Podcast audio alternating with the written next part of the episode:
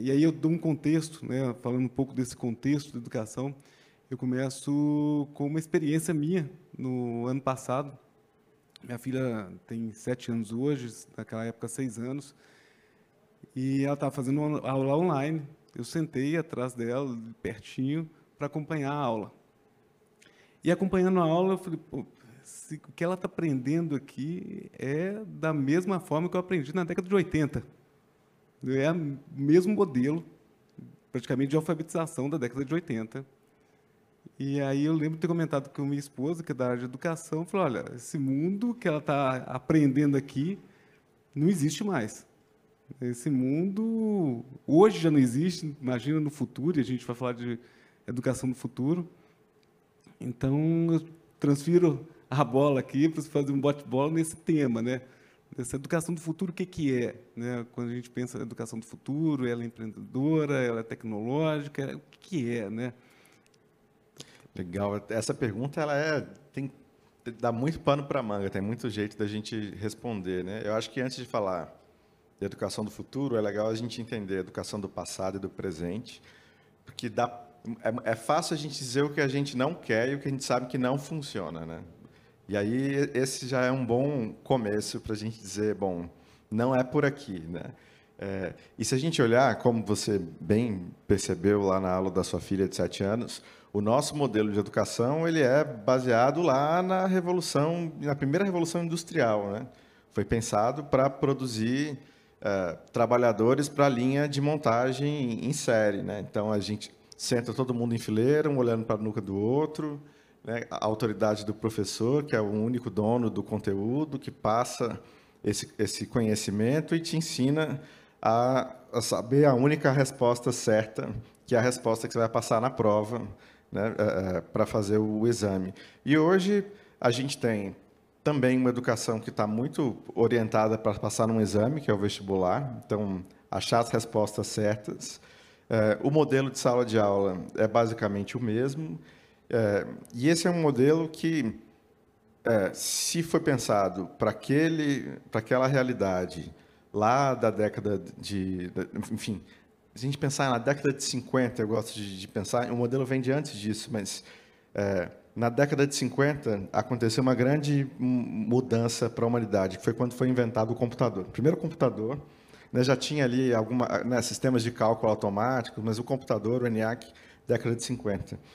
Se a gente bater uma foto desse primeiro computador, ele era uma máquina maior do que esse palco aqui, cheia de cabo, enorme que tem é, que uma quantidade de processamento 100 mil milhões, ou seja, 100 trilhões de vezes menor do que esse reloginho que está no seu pulso aí. É, e se a gente provavelmente tirar uma foto da sala de aula da década de 50, a gente vai ver que ela não é quase nada diferente de uma sala de aula hoje em dia. Então, é, quando eu olho para essa comparação, assim, o, o, o, mundo de hoje e o mundo do futuro é muito diferente. As necessidades desse mundo de futuro são muito diferentes do, do que eram as necessidades de quando esse modelo foi construído. É, o que significa que a gente precisa reinventar o modelo. Tem uma frase que eu gosto que é, toda revolução industrial na história da humanidade gerou uma revolução educacional. Se a gente for ver, né, é, enfim, quando, quando surgiu o papel, que foram quando os homens começaram a, a, a manufatura, depois a invenção do vapor, a revolução industrial. A gente está vivendo uma nova revolução e a gente precisa reinventar o modelo de educação. E para mim, é, a educação do futuro ela precisa trabalhar muito mais do que conhecimentos, habilidades, porque o conhecimento ele está ficando supérfluo muito rápido, né? E se o problema da educação fosse conteúdo, ele já estava resolvido. A gente tem o Google, tem o YouTube. Você quer aprender qualquer coisa sobre qualquer coisa, você tem acesso hoje. O problema não é falta de conteúdo. É, mas a gente precisa aprender a aprender.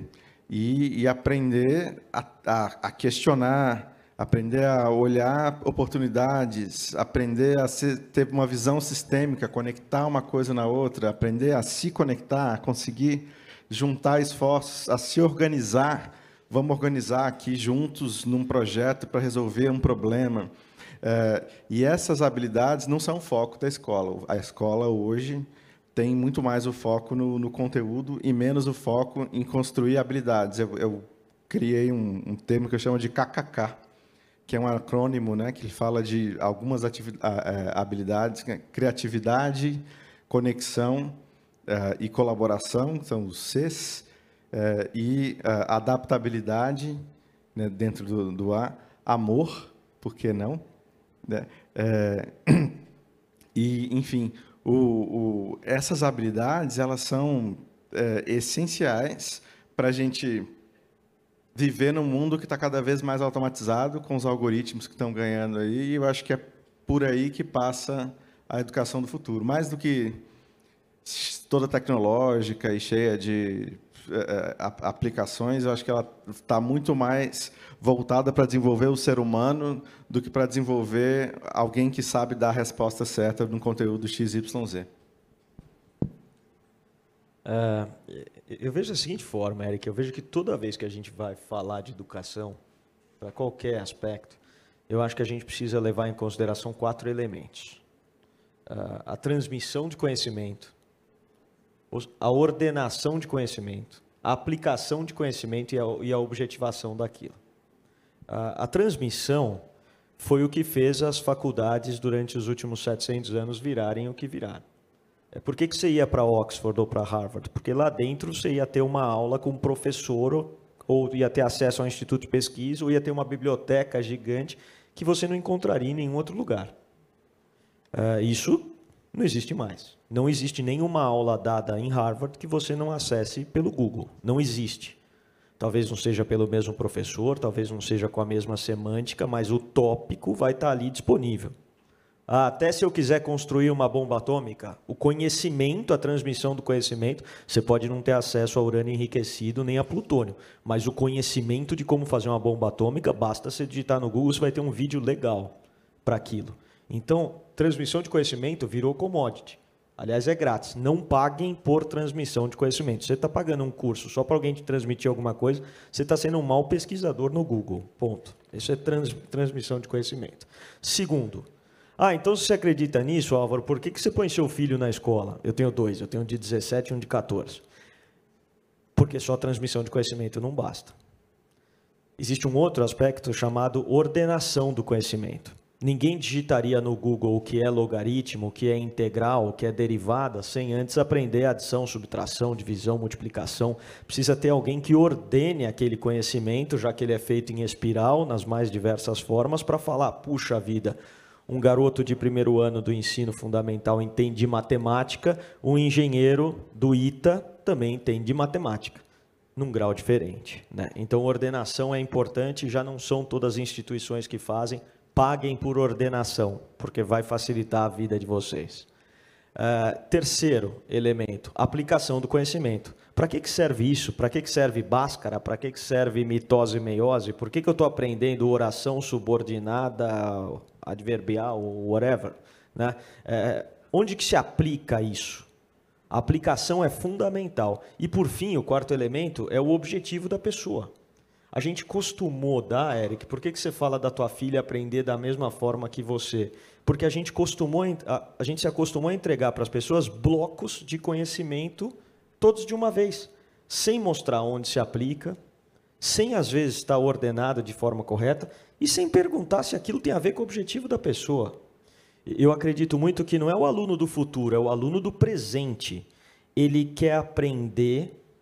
Isso, isso, é, isso é muito legal, pessoal. E vocês também devem pensar assim: o que, que você quer aprender na sua vida? Para para pensar o teu. Vamos tornar isso aqui prático, vai. É, o que, que você quer aprender, você que está sentado aqui ou está ouvindo? Qual que é o próximo passo da tua educação? Você quer aprender, muito provavelmente, um pedaço de conhecimento que resolva uma necessidade que você tenha hoje. Você não quer aprender nem mais, nem menos do que isso. E você não queria ter aprendido ontem e não quer aprender amanhã. Você quer aprender hoje. Se você for fazer um bolo para tua namorada a hora que ela chegar em casa, você quer ter esse conhecimento. Tanto faz se é tua mãe que vai te ensinar, se é o YouTube que vai te ensinar, você quer presenteá-la com bolo a hora que ela chegar na sua casa. Então é esse conhecimento que você quer. Quem faz isso hoje em dia e transforma a educação? As redes sociais. Está à sua disposição. Se vocês souberem usar as redes sociais de forma inteligente, vocês terão ali a melhor escola que alguém pode ter. Sabe o que você faz? Você quer aprender sobre ESG? Abre uma conta no Twitter, separada da sua, abre uma conta no Instagram e segue os 15 caras que mais falam de ESG. Aliás, recebi seu livro hoje de manhã, uma maravilha. Não li, mas li o prefácio. Obrigado. Da Paula. É, sigam 15 pessoas que falam sobre ESG e consumam aquilo como seu jornal diário.